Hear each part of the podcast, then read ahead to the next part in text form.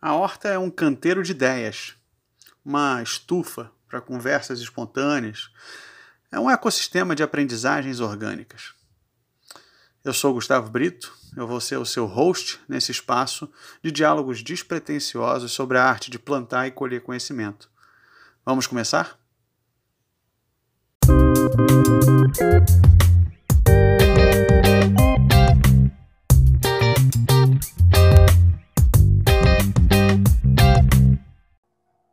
O episódio de hoje é com com Marcos Brito. Para além dele ser assim meu irmão, que já é já é algo bom por natureza, o que eu mais gosto no Marcos é que ele, cara, ele ele vai atrás do que ele quer aprender. Ele é desescolarizado também é, desde sempre, né? Eu sempre sempre lembro disso. Gosta de aprender as coisas sozinho, gosta de aprender as coisas fazendo. É, sempre foi assim, desde pequeno. Mas eu acho que ele pode falar melhor sobre ele do que eu. Então, Marcos, conta aí pra gente quem é você, cara. Fala, é, bom, é, eu, eu realmente não esperava nem por esse convite, né? De participar do, da, da Horta, porque eu tenho os podcasts só tenho visto gente realmente sensacional. É... Então, por isso que você foi convidado. É. Eu, eu, vamos, não sei, vamos ver. Vamos ver como é que a gente vai desenvolver o papo. Mas é, quem sou eu, cara? Eu sou, eu acho que eu sou uma pessoa muito curiosa e que eu percebi recentemente que eu preciso me arriscar o tempo inteiro. Então, assim, é, eu sou empreendedor sempre. Eu sempre quis ter um, ter um negócio, sempre foi parte do meu sonho ter, né? ter um negócio próprio. Passei por algumas empresas que me decepcionaram muito e impulsionaram ainda mais a minha necessidade de, de, de ter o meu próprio negócio, não trabalhar para ninguém. Né? É engraçado, né? Porque a empresa ela impulsiona de várias formas. Sim. Seja te impulsiona por dentro, seja te impulsiona para sair correndo de lá, né? Sim, é, eu tive cinco empresas que me impulsionaram bastante para não voltar nunca mais para dentro de uma.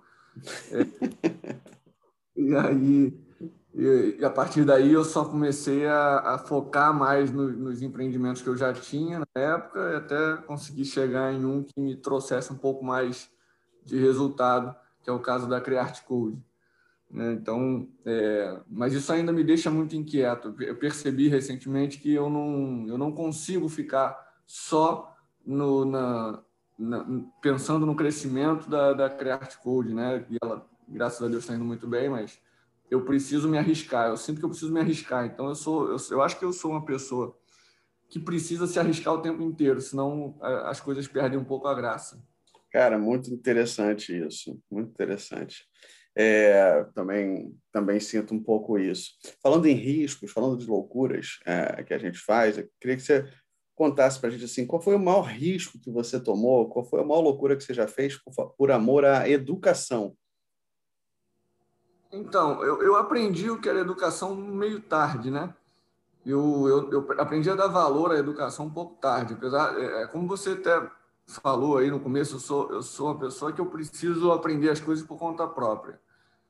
É, é até a frase que o Churchill tem, né? É, eu gosto de aprender coisas novas, mas nem sempre eu, eu gosto que me ensinem. Sim. Essa frase me define bastante, porque eu não, eu realmente não gosto, eu não sei se eu consigo aprender com as pessoas me ensinando, também tem isso. É, eu acho que a gente aprende de várias formas, né? Quando você ganha clareza do melhor, do jeito que, é, que te mais é, é, é adequado para aprender, pô, cara, aí você surfa na onda, né? Depois que você é. descobre isso. Eu acho que é meio por aí, assim. Então, é, eu fui dar, me dar conta de, de na verdade, da, da, palavra educação, que até num outro, numa outra conversa que a gente teve, eu falei que a palavra educação e falar sobre educação é muito careta. Talvez por isso convencer os jovens da importância disso ou talvez por conta da maneira que elas são educadas também, é, de que é. educação é uma coisa obrigatória, ou então a educação vem através de um castigo, como por exemplo, tipo, de, desliga esse tablet aí e tal, que é, você tem que ler um livro. Sim. Ou a de castigo, você não vai mais poder pegar tablet nem celular, você vai ter que passar a ler um livro por dia. Eu sempre então, lembro de uma, eu sempre lembro de uma escola que eu que eu trabalhei que a punição da criança que fazia besteira no recreio era ir para a biblioteca. e aí. É, você está ensinando para ela. É, tá ensinando que é, é, assim, que é. é, é ao invés de despertar um hábito, você desperta um trauma. Exato. Então não tem pessoa crescer e querer ler. Ela não vai querer. Né? E olha que era uma das, uma, das, uma das escolas mais caras da nossa cidade, uma escola internacional, International School. Então tá, então tá certinho mesmo, então é assim mesmo. Mas ser as piores. É... Mas aí me conta aí da sua loucura, né, da loucura é, que você já inventou por educação. A, a, maior loucura que eu inventei não foi só inventada por mim, né? Que foi o Linka, é, que aí por si só já é uma, já é uma, uma um nome roubado de você mesmo. Você tinha, eu roubei esse, esse nome. É, mas teve outras pessoas que participaram dessa, dessa cocriação aí do Linka, né? É, o Link ele é uma loucura porque ele dá muito trabalho fazer. É, é muito difícil você criar um evento de educação e, e, ter essa, essa questão do convencimento de que, olha, vai ser bom para você participar do Linka. Uhum. Ainda mais da maneira que é o Linka. Né? O Linka não se propõe a ser uma, uma, esse, esses eventos é, perfeitinhos, onde tudo vai acontecer da maneira que tem que acontecer. Né? O link ele é extremamente orgânico, então uma pessoa pode sair da, da, da plateia ou, da, da, ou que esteja ouvindo, né, um espectador, e se transformar num palestrante na hora que estiver acontecendo. Sim. Então, é, ele é quase que uma, uma, um aprendizado colaborativo, uma aprendizagem colaborativa, do que uma aula. Eu não vou para uma aula do Link, eu vou para participar do Link. Seja lá o que for que vai acontecer na hora que a gente estiver fazendo o Link. Então, é, ele é um desafio. Já pensei muitas vezes em parar de fazer, porque é muito trabalhoso e é desgastante você ter que convencer a, a, a algumas pessoas de que aquilo é importante. Mas eu acho que faz parte do processo. Mas é uma loucura. É uma baita, uma baita loucura. É, mas, ao mesmo tempo, eu acho que fica claro também, depois que a gente participa do Linka, depois que a gente vive as experiências, é, o valor que ele traz. É muito engraçado, porque é um trabalho quase que de, de, de formiguinha, né? Você é, trabalha como formiguinha para mostrar para as pessoas esse valor antes de acontecer. Aí, quando acontece, a pessoa sai e fala: Cara, foi muito legal. Aí vai, pro, vai aí passa dois meses, três meses, quando você vai fazer o, o próximo link, né? E aí você tem que convencer as pessoas de novo, mostrar, olha, isso aqui tem valor, vai acontecer assim, vem de novo. Aí as pessoas, ai meu Deus, não sei, não vou. Ah. E aí quando vem, é, tem valor. E o Link, se você pudesse resumir assim, cara, o, o Link ele é um evento, né, de educação. É, é, ele é um evento que já teve versões presenciais, já teve versões é, digitais. É, o que que você está como você olha para o Linka para o futuro? Assim, o que, que você imagina que possa vir por aí que te deixa empolgado? É, o Linka, o Linka ele, ele tem vários braços, assim, né? É porque a gente não consegue é, atacar todos eles, né? Mas o Linka ele tem o Linka que acontece de três em três meses, que é um Linka é, bem mais forte em termos de, de é, competências e, e, aulas mesmo, mas que você participa. Uhum. É, você Linka Open, que é o Linka, que é o evento que acontece uma vez por ano, que provavelmente esse ano não vai acontecer, né? mas é um, é um evento maior, onde a gente também vai falar sobre educação, também compartilha, mas é, ele é um evento um pouco mais é, um pouco mais palestra, digamos assim. Né? É, a gente tem o Link Live, que são as lives que a gente faz no Instagram. É, quando, sempre quando a gente chama um convidado, a gente vai ter um Link Live agora próximo que vai ser meio inédito, da maneira como a gente vinha fazendo. A gente Sim. tem o, Link, o Linkabox. O Linkabox ele é um grupo de, de, de WhatsApp onde a gente compartilha tudo que a gente se alimenta de conteúdo. Né? Muito legal. É, e, por fim, a gente tem o Linka sob demanda, o link sob demanda é quando algum colaborador ou algum setor da Create Code ou algum cliente nos solicita um determinado tema para aprender. Ah, eu preciso aprender é, sobre é, pensamento crítico. E aí a gente corre atrás de professor, tenta formar uma turma e, e aí oferece essa, essa aprendizagem. O que eu vejo como futuro para o Linka e a gente tem isso já planejado, é que a partir do ano que vem a gente vai ter um, um dentro da Create Code um setor Link. A gente vai ter um, um responsável real pelo Linka, é, é, seguindo um pouco da, do que eu vi da, da escola de rebeldia que você encabeçava. Uhum. Então, a gente vai seguir um pouquinho do, desse modelo para poder ter gente exclusivamente para trabalhar para o Linka e fazer ele acontecer como eu imagino. Porque o que, quando eu falo que é desafiador fazer o Linka e tal, que é desgastante, é porque fazer as coisas meia boca e, e, e você ter resultados meia boca não é uma coisa que me alimente, é uma coisa Sim. que me desgasta. Então eu preciso fazer uma entrega real e eu, eu, sinto que até hoje eu não consegui. Então a, a, a gente tomou essa decisão de, de, a partir do ano que vem, ter pelo menos uma pessoa que vai encabeçar o Linka exclusivo é, e aí tentar evoluir ele. Independente do Linka gerar algum tipo de receita para criar Code, a gente está encarando o Linka como, uma, como um investimento de marketing. Entendi. É, eu, eu, eu acho que a sua barra é alta demais. Eu acho que o Linka gera muito valor, já gerou muito valor. Mas, mas é também saudável é, ter essa barra alta e, e, e, querer sempre mais, e querer sempre impactar mais profundamente é, ou com maior escala. Isso é saudável. Mas o valor do link, eu acho que é, ele é inquestionável. Assim, todo, todas as pessoas que já vivenciaram é, podem trazer isso de carteirinha. Mas é, é a aprendizagem ela é super é, subjetiva, né? Então, então, o valor que a gente vai tirando das nossas oportunidades de aprendizagem, eles vão, ele vai, ele vai se manifestando ao longo do tempo, né? É, tem coisas que a gente aprende e a gente só vai encontrar o valor para essa coisa um ano depois, dois anos depois. Tem vezes que a vida te coloca um desafio e aí você entende que, na verdade, talvez você tenha sido preparado a vida inteira para vencer aquele desafio.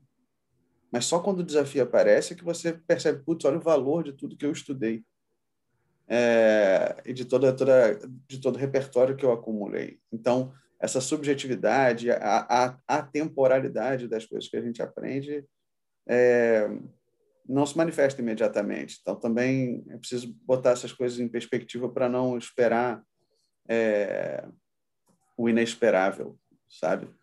É, essa, essa barra alta, talvez, ela, ela faça sentido no, da maneira que eu toco os, os, os, os, meus negócios. assim. Porque o que acontece? Eu decidi, num dado momento da vida, ser empreendedor e tocar minha vida, né? sem, sem trabalhar para ninguém. Quando você toma essa decisão, é, você vai aprender, já assim, na, na, no dia seguinte que você toma essa decisão, você vai aprender que não tem ninguém que te, para te motivar, não tem ninguém para te dar tapinha nas costas e não tem ninguém para te corrigir. É você Deus. E aí, quando você tem essa liberdade, eu acho que, inclusive, é quando a gente elimina uma grande parte dos empreendedores. Porque se não tem ninguém que te obrigue a levantar da cama e ir para um escritório, né? agora menos, mas ir para um escritório e ir trabalhar, você está sozinho. Você pode ir para onde você quiser, você pode nem ir. Então, Verdade. você não ter uma obrigação de fazer isso já é uma coisa muito difícil. Ao longo do, desse, desse processo, você vai se frustrando muito porque você vê às vezes você fazendo uma coisa que muito boa, mas você não tem o tapinha nas costas, você não tem o elogio, você não tem nada. Você só tem ainda só você e Deus. Então, se esse sarrafo não ficar sempre um pouco mais alto, é, a sensação que me dá é que eu talvez já esteja muito atrasado, já esteja estagnado e eu tenha que, que subir ele mais um pouco. Entendi. É, eu tento colocar isso como obrigação por conta de não ter ninguém acima de mim que possa me puxar ou me motivar ou me criticar, né? Legal, legal, interessante, cara, interessante isso. É, e eu vejo que eu vejo também que, que, que o que te puxa para cima, né? Ao mesmo, ao mesmo tempo que você não tem, é, bom, você tá, você é o, é o topo da tua empresa, então você não tem ninguém acima, mas eu vejo que você tem muitos mentores mentoras. E eles, e eles estão nos livros né, que você lê, cara. Basta qualquer pessoa que já tenha é, dado uma espiadinha no teu escritório, na tua sala, ver, os livros são empilhados, né? É um monte de livro. Então, aposto que, que, que muitas dessas puxadas para cima vêm desses livros. É... E aí, queria te fazer essa pergunta, assim, a gente aprende muito, eu vejo que você aprende muito através dos livros, é um jeito que, que me parece que você gostou de aprender. Mas se você pudesse aprender também por osmose, né? que não é uma coisa possível, né? É, é, mas se fosse possível aprender por osmose, com quem você gostaria de aprender e o que, que você gostaria de aprender, Marcos? É, aprender por osmose não é possível, mas assim, é, eu falei até ontem numa live, eu aprendo com tudo que está à minha volta, assim, né? Então, assim, você lembra, por exemplo, do, do, do Joel, né? Que uhum. já virou estrelinha.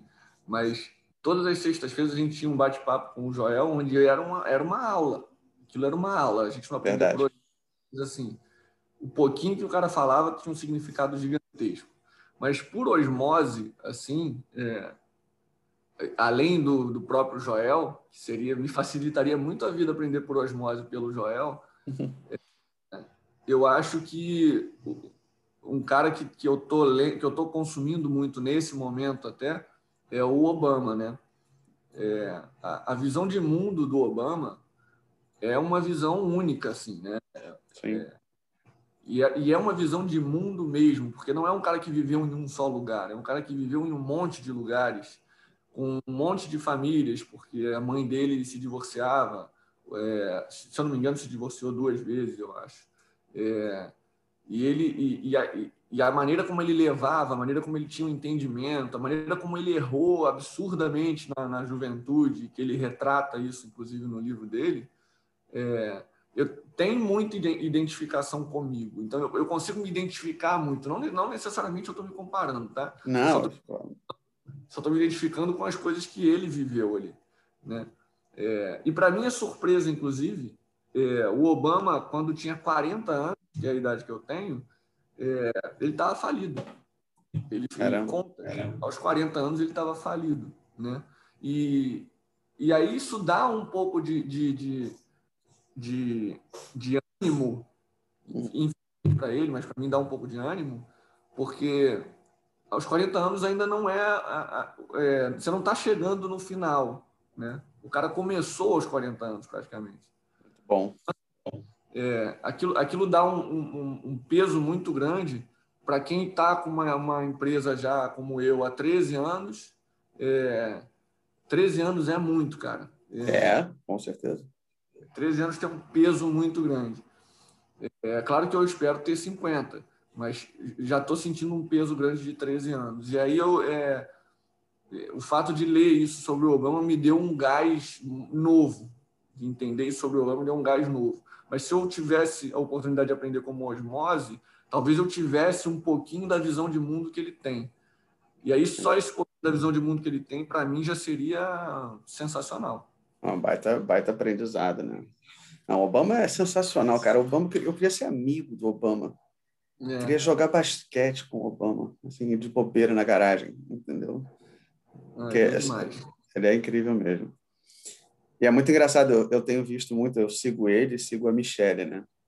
E, e, é engraçado, a Michelle deu uma entrevista recentemente, fala assim, que eles são muito competitivos, os dois são muito competitivos, né?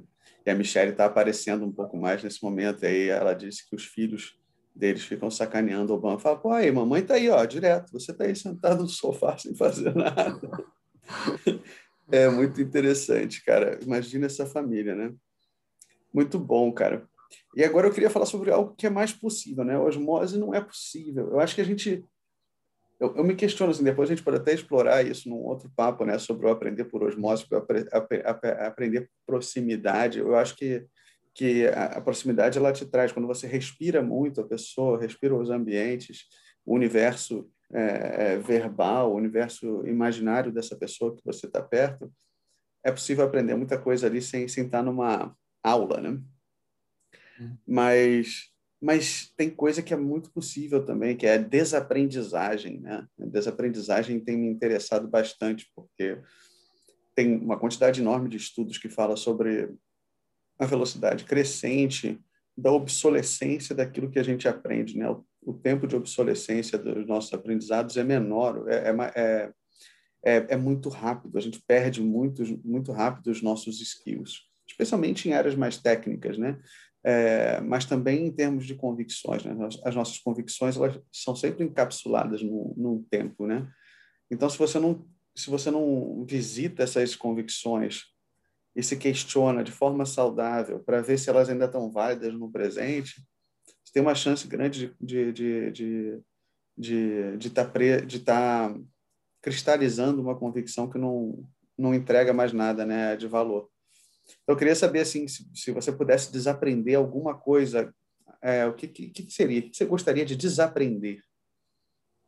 É, eu, eu, eu acho que você vai ter que me explicar um pouco melhor, porque assim, o desaprender alguma coisa é, eu não é tanto não é tanto o esquecer não tá? Não é o, não é o deixar de é o botar assim, de lado. É então mas eu dou muito valor a tudo que eu aprendi. E aí eu não abri mão de nada de nada não. Você tá pegado tá bom. Não mas é, é porque é porque é um receio sei lá eu não sei se eu estou lendo da maneira correta a pergunta mas se eu abrir mão de algo que eu aprendi isso certamente vai interferir em quem eu sou. E aí eu não estou afim de interferir nisso nesse momento. Porque Interessante. o que, que a gente está querendo descartar, considerando que é ruim, deve ter feito muito bem Sim. pelos que eu fiz, que eu tive. Então, Sim. se descartar isso, eu vou ter que tirar isso também da memória histórica dessa formação. É, então, é, a minha proposta né, com a pergunta do o desaprender é menos sobre descartar, é mais sobre colocar de lado, é, para não, pra, justamente para não ferir o, o teu DNA. Colocar de lado. É, porque porque tem uma, uma conversa maior por trás disso também, né? É sobre quem somos ou quem, estou, ou quem estamos, hum. né? É, a gente tem coisas que são nossas e que a gente vai carregar para sempre. Tem coisas que a gente não precisa carregar para sempre. Por exemplo, ah. percepções de certo e errado, percepções de é, certo e errado são, são muito mutantes, né? Deixa eu pensar, então, para eu te falar o que, que eu colocaria de lado. Eu posso nessa... dar alguns exemplos aqui, até é, exemplos de coisas que já me falaram em entrevistas da, da horta de desaprendizagem. É, a Agatha ela, ela queria desaprender a linearidade, é, porque ela fala muito da nossa geração, da geração X, e ela fala que a geração X ela é, ela é muito linear, ela queria ter um pensamento mais é, exponencial, então ela queria desaprender um pouco a linearidade. É, eu lembro que. Eu, lembro eu acho que, que, que eu queria, o que eu queria desaprender, é, então, seguindo um pouco nesse, nessa linha, é, talvez em alguns momentos, é, a, eu não sei se chega a ser uma arrogância, mas em alguns momentos achar que, que eu estou certo sobre todos os fatos que estão sendo apresentados, uhum.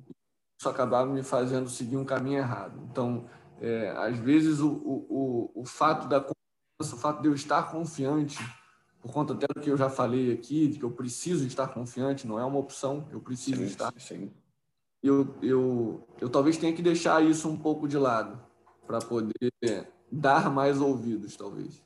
É, bom, muito bom, cara, muito bom, porque é, é sobre, essa é a principal desaprendizagem, né? É, é, é porque a, talvez a palavra desaprendizagem ela, ela engane um pouco nesse sentido, porque ela trabalha muito com a ideia de desconstrução.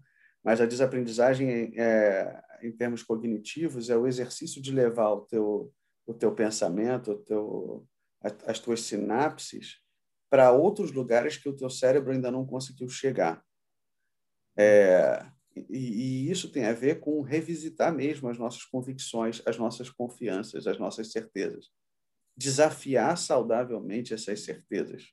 Não para não desconstruí-las desconstruí-las sim, se for necessário, mas especialmente para desafiá-las, para ver se elas ainda são válidas no presente.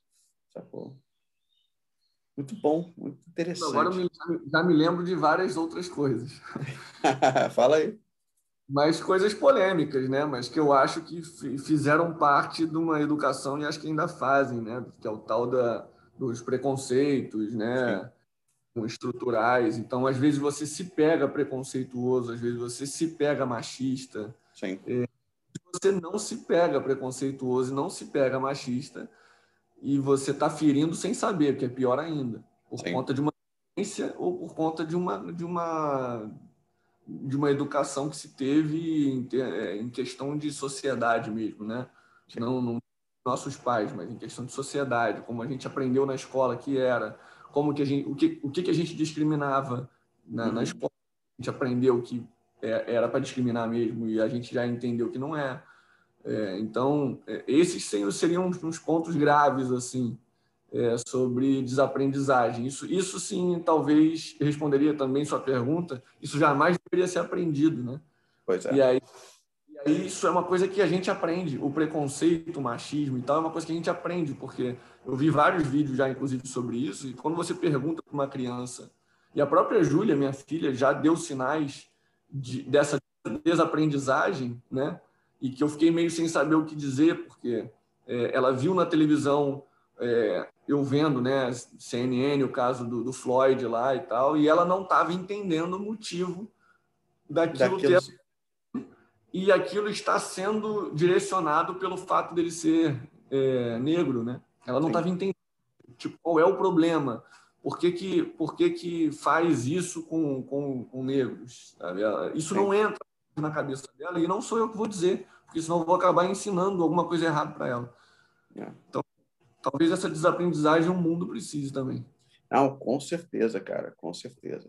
É, para criança é muito difícil, né? Para criança é muito difícil entender a profundidade estrutural mesmo dessa, desses acontecimentos. E é bizarro é, é essa, é, esse lance do essa tragédia do, do, do, Floyd, né?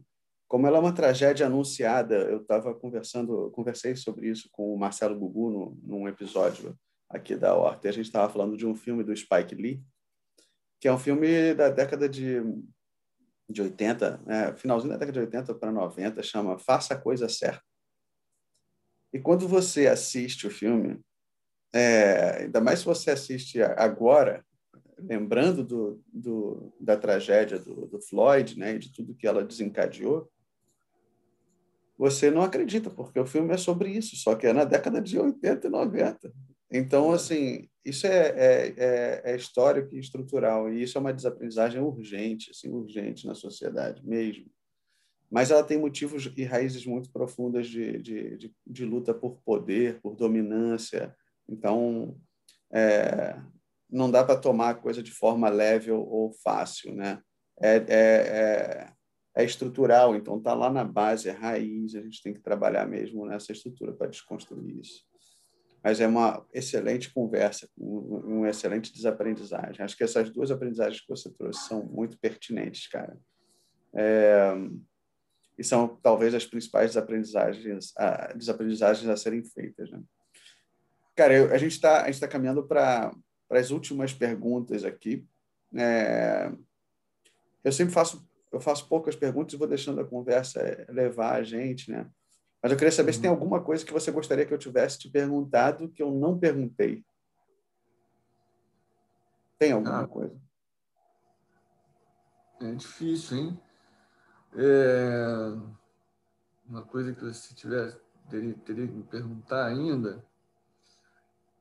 Não sei, eu acho que, eu acho que não. Sei lá, é tão difícil. Ah, me veio uma aqui que eu não perguntei. É que tem a ver com, com, com aprendizagem é, dentro da empresa. É, é, muito comum você ver é, é educação corporativa em grandes empresas. Em, em, bom, a educação corporativa nasceu em uma grande empresa, né? a educação corporativa na, na General Electric, por exemplo. Mas você lidera uma, uma, uma empresa enxuta, e ainda assim você tem uma área de educação corporativa.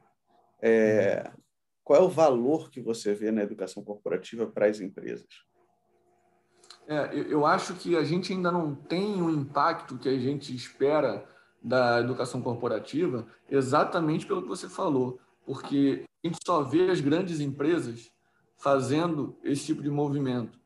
Só que quem movimenta o nosso país especificamente são as pequenas empresas. Então, elas precisam fazer esse movimento. E aí elas não fazem. Elas acham tudo muito bonito, mas não fazem. Isso eu digo porque eu tenho dado mentoria e tenho ouvido isso. É, sabe? Tenho ouvido, ouvi, por exemplo, ontem que o, é, a pessoa espera que algumas competências já sejam natas, que as pessoas já tenham para ele poder contratar. Né? Então, assim, imagina a distância que ele ainda está, que essa pessoa ainda está, é, do que está acontecendo hoje. Ainda está muito, tá muito distante de que ela tem que colaborar com esse com essa mão de obra especializada, com esse ecossistema. Né? É, então, assim, é, é se, se, se, as pequenas não começarem a fazer a mesma coisa, e eu faço esse incentivo, né? É, sempre que eu converso com algum, algum empresário, algum empreendedor, eu sempre incentivo, faça um link dentro da tua empresa. Por que você não faz um link lá? Porque eu acho que as competências que, que tem dentro de cada empresa e, e o que cada pessoa, cada empresário precisa, cada empresa precisa, é muito particular, né? Daí é, é, vem os cursos em company, né? Onde você diz o que você quer, uma outra empresa vai lá dentro e faz o, o, o, o trabalho, faz a, transforma a educação. E, e, isso os pequenos precisam fazer. Os pequenos precisam tomar uma rédea e criar seus próprios links para poder a gente começar a sentir real é, mudança nessa mão de obra que a gente tanto reclama. Então, como não há essa, essa, essa, isso, como isso não é feito ainda, fica à mercê das grandes. E aí eu acho que as grandes têm esse papel. É, eu não sei exatamente o resultado específico dessas grandes em relação é, a esse papel, se, se realmente isso é, faz um movimento que, que, que a gente já deveria estar sentindo alguma coisa. É, mas por enquanto eu não sinto. Eu não sinto que o que tudo que as grandes fazem isso tenha esse movimento que a gente precisa, sabe, dentro do dentro do ecossistema. Sim, sim, também tenho a mesma percepção. Ontem de manhã eu tive um papo sobre isso até com com, com um grande empreendedor da área de educação é, e e a conversa foi justamente essa, né? Ele, ele sempre ele estava contando assim, Gustavo, eu estava conversando com o pessoal do Itaú, eu estava conversando com o pessoal da, da Arcelor e tal, e a pergunta que eu faço no final do, do papo é sempre essa, tá? Você e a sua empresa, vocês têm essa legitimidade para falar sobre isso. Mas o quanto você ensinou o ecossistema sobre isso? Para que o ecossistema ganhe consciência sobre aquilo que você faz de melhor então você gere valor não só para si, mas para o ecossistema. E aí ele falou assim: toda vez que eu faço essa provocação, as pessoas arregalam o olho e falam assim: nunca tinha pensado nisso, que eu deveria compartilhar com o mundo aquilo que eu sei fazer de melhor. Porque é, a mentalidade, acho... é, a mentalidade é, é, é, ainda é industrial, né? A mentalidade ainda é protecionista. Isso aqui é meu, eu vou proteger. E eu fico muito com medo da onda da, de que todo mundo está fazendo, eu vou fazer também. Porque ah, aí é um momento em que o benchmark estraga o processo. É um momento em que o benchmark ele atrapalha é, o desenvolvimento educacional corporativo. Porque aí eu vou olhar, é, você falou da Agatha, mas aí eu vou olhar o que, que o Rock in Rio está fazendo em termos de educação corporativa, eu vou olhar é, o que a reserva fez, eu vou olhar o que o Boticário fez, está fazendo, é, e aí eu acabo é, copiando e seguindo coisas que não fazem o menor sentido, menor sentido para mim, né? É, é, é, meio que olhar para dentro, olhando para dentro você vai ajudar para fora, é meio que isso. É, isso. Isso a gente pode fazer até um paralelo com que com outro assunto que não tem nada a ver, mas de cultura de empresa, né? Que muita muita as pessoas ficam correndo atrás do jeito Google de fazer as coisas. Ah, eu quero que minha empresa seja um Google. Não queira, porque os hábitos são outros, as coisas são outras. As pessoas não passam o dia inteiro jogando vôlei, jogando futebol, as pessoas trabalham. Exato. Sabe? Só que elas não têm hora. As pessoas esquecem disso, elas não têm hora. Elas jogam ping-pong, totó, sinuca. E quatro porque... horas da manhã está programando. É, exatamente. Então, é, a, assim como a cultura é de cada empresa, porque a cultura quem faz são os colaboradores, não é uma coisa de direção, a meu ver. Sim. É, a educação é igual. Se eu ficar copiando a educação de outro, eu vou estar ensinando uma parada que não faz sentido nenhum para dentro da minha empresa. Perfeito, perfeito, perfeito. Muito bom, cara. Duas últimas perguntas. Estamos é, aqui já ó, no limitão. É... Quer me perguntar alguma coisa? Tem alguma coisa que você gostaria de me perguntar? Tem muitas.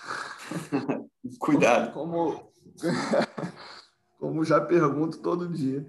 É, a, a, minha pergunta, assim, eu, eu, não sei se precisaria ser totalmente voltado para a educação, mas eu não, acho que pode ser sobre qualquer coisa, cara. É, mas eu queria, eu queria saber quando que deu um estalo em você é, sobre, sobre essa questão da educação corporativa, né? Porque isso demorou muito a chegar no Brasil, né? Hoje você, em termos de mercado, é um cara de referência de educação corporativa. E quando que você deu esse estalo de que, cara, esse aqui é, é um, é um caminho que precisa ser desenvolvido e que está embrionário? Cara, excelente pergunta. É, eu acho que eu acho que foi lá uns cinco, cinco, seis anos atrás, na época que eu estava na Laje, em que interagia é, com empresas por dois prismas diferentes, né? É, a Laje, ela, ela é um braço de inovação, então ela é uma, uma, uma agência de inovação dentro de uma agência de branding. Então, eu interagia com os clientes da Anacolto Branding e com os clientes da Laje. É, e nessas interações, a coisa que eu mais percebia era assim, cara, quanto tempo a gente passa dentro das empresas, né? Quanto tempo que nós colaboradores passamos dentro da, das nossas empresas? A gente sempre fala, né, que que a educação é um caminho longo que a gente passa anos e anos dentro da escola e quando a gente se forma, a gente joga o chapéu para o alto, a gente grita acabou, agora eu vou trabalhar, como se trabalhar não fosse aprender né? É, como se trabalhar não fosse sinônimo de aprender. É, então, então, eu acho que o estalo veio aí quando eu comecei a olhar para as empresas né, é, que eram minhas clientes naquela altura e, e percebi assim, putz, cara, as pessoas passam muito mais tempo no trabalho do que em casa. E elas passam muito mais tempo no trabalho do que jamais passaram numa escola se as empresas não se derem consciência, não tiverem consciência de que elas são escolas, então elas vão estar formando comportamento, elas vão estar formando repertório de forma inconsciente, não por design, mas por, uh, por acidente, por acaso. E, e, e isso é arriscado, porque as empresas elas vão formando, se elas são tóxicas, elas formam pessoas tóxicas. E aí a toxicidade vai para dentro da sociedade. E aí eu falei, bom, cara, se tem um instrumento social que manifesta a cultura de forma, de forma super eficiente, Chica, assim você, assim você me quebra, Chica. O, o podcast é orgânico, então tem latido de cachorro, tem tudo. É, então, se as empresas elas não tomam consciência de que elas são educadoras, então elas vão educar coisas é, ruins também. Elas precisam ter essa consciência. Né? Então, eu percebi que empresas e escolas elas são uma e a mesma coisa. É, e se elas ganham essa consciência, então a gente pode usar, pode usar esses instrumentos sociais, que são as empresas, como ferramentas de transformação. E aí eu falei, preciso ajudar esse ecossistema a ganhar essa consciência. Então, estava falando isso ontem com a minha, com a minha gestora, falei isso ontem com, com um grande mentor que eu tenho, é, e estava falando disso, cara, meu trabalho é um trabalho de evangelizador. É. Fico evangelizando dentro da, da empresa para que eles tomem consciência do o que é educação, o que eu devo esperar da educação e como eu posso fazer uso dessa coisa, que também é espaço. Porque educação é, ao mesmo tempo, espaço e coisa. Então, ela, ela, é, ela é uma janela. Como é que a gente faz uso disso? É, a, gente, a gente estudou numa escola que a gente tinha aula de de madeira, onde a gente aprendia a fazer banco. Sim, raquete de ping-pong, estojo. A gente teve aula de educação para o lar. Sim. Isso tudo não existe mais. A gente aprendeu a cozinhar, a gente aprendeu a fazer biscoito, a gente aprendeu essas coisas. Né? Bolinha de queijo. Pois é. é. Isso não tem mais nas escolas. Então, isso que você está falando faz muito sentido, porque as empresas é a maior oportunidade que se tem de ensinar na prática. Né? Sim. Isso nunca foi percebido, graças a Deus foi percebido agora. Agora É. não, né? Já- É, tem é, a, a educação corporativa com a mentalidade industrial, ela tem quase 100 anos, mas não no Brasil, né? Naturalmente, não no É. Brasil. É, e no Brasil, o problema é que a mentalidade industrial ainda é a mentalidade dominante, então isso gera muita frustração. Onde você vai falar de, um, de educação corporativa, os colaboradores às vezes tremem na base, assim, ai meu Deus, já vou eu ter que ir para um treinamento obrigatório. Estou cheio de e-mail para responder, tem um monte de entrega para fazer, é, porque a mentalidade ainda é industrial, porque ainda não, ainda não, não, se, não se consegue compreender é, com a visão mais clara o valor específico da, da educação e como ela, como ela mexe nas alavancas de sucesso desse negócio, porque o negócio é feito de pessoas. Então, pessoas boas fazem negócios bons, pessoas com bons repertórios fazem negócios bons, giram a roda. É, então, então é, é, é esse o estalo, cara. A gente precisa muito ir para a última pergunta, cara. A última pergunta é a mais capciosa de todas, Marcos. Diga. Tem alguma coisa que a gente aprendeu hoje nessa conversa? Ah, eu, eu, graças a Deus, sim. Se eu disser que não, eu vou dormir. Mas eu, sim. É, aprendeu tanto que eu já estou com uma, com uma ideia, inclusive, relacionada ao que eu vou fazer com o Linka. Estou pensando, na verdade, no mais, em mais um braço para o Linka aí, depois da conversa que a gente teve hoje. É um polvo. Exatamente, exatamente. Acho que quanto maior, melhor. É. Mas seja um produto que a gente possa lançar aí, eu vou lançar a ideia para as pessoas que, estão envolvidas no Linka hoje, que é a gente ensinar as pessoas a terem linkas dentro da sua empresa. É ensinar elas a criarem seus próprios linkas, sem precisar contratar ninguém. Muito bom, muito bom. Baita, baita ideia. Curti. É, se você precisar de ajuda, estamos aí. Beleza, vou Tá precisar. bom? Marcos, cara, muito obrigado. Foi um papo muito bom. Espero que você tenha gostado também. É, sempre, sempre, sempre muito, muito. Fico sempre muito feliz de ver o quanto, o quanto você investe tempo e, e pensamento, especialmente pensamento crítico em cima da educação. Isso me deixa orgulhoso, cara. Obrigado. Ah, eu, eu, que, eu que agradeço, espero ter atingido aí a expectativa da hora, porque o sarrafo aí também não é baixo, não. É. Não, atingiu e superou. Você dobrou a meta. Parabéns, cara. Beleza. Tá bom? Um beijo, cara. Valeu.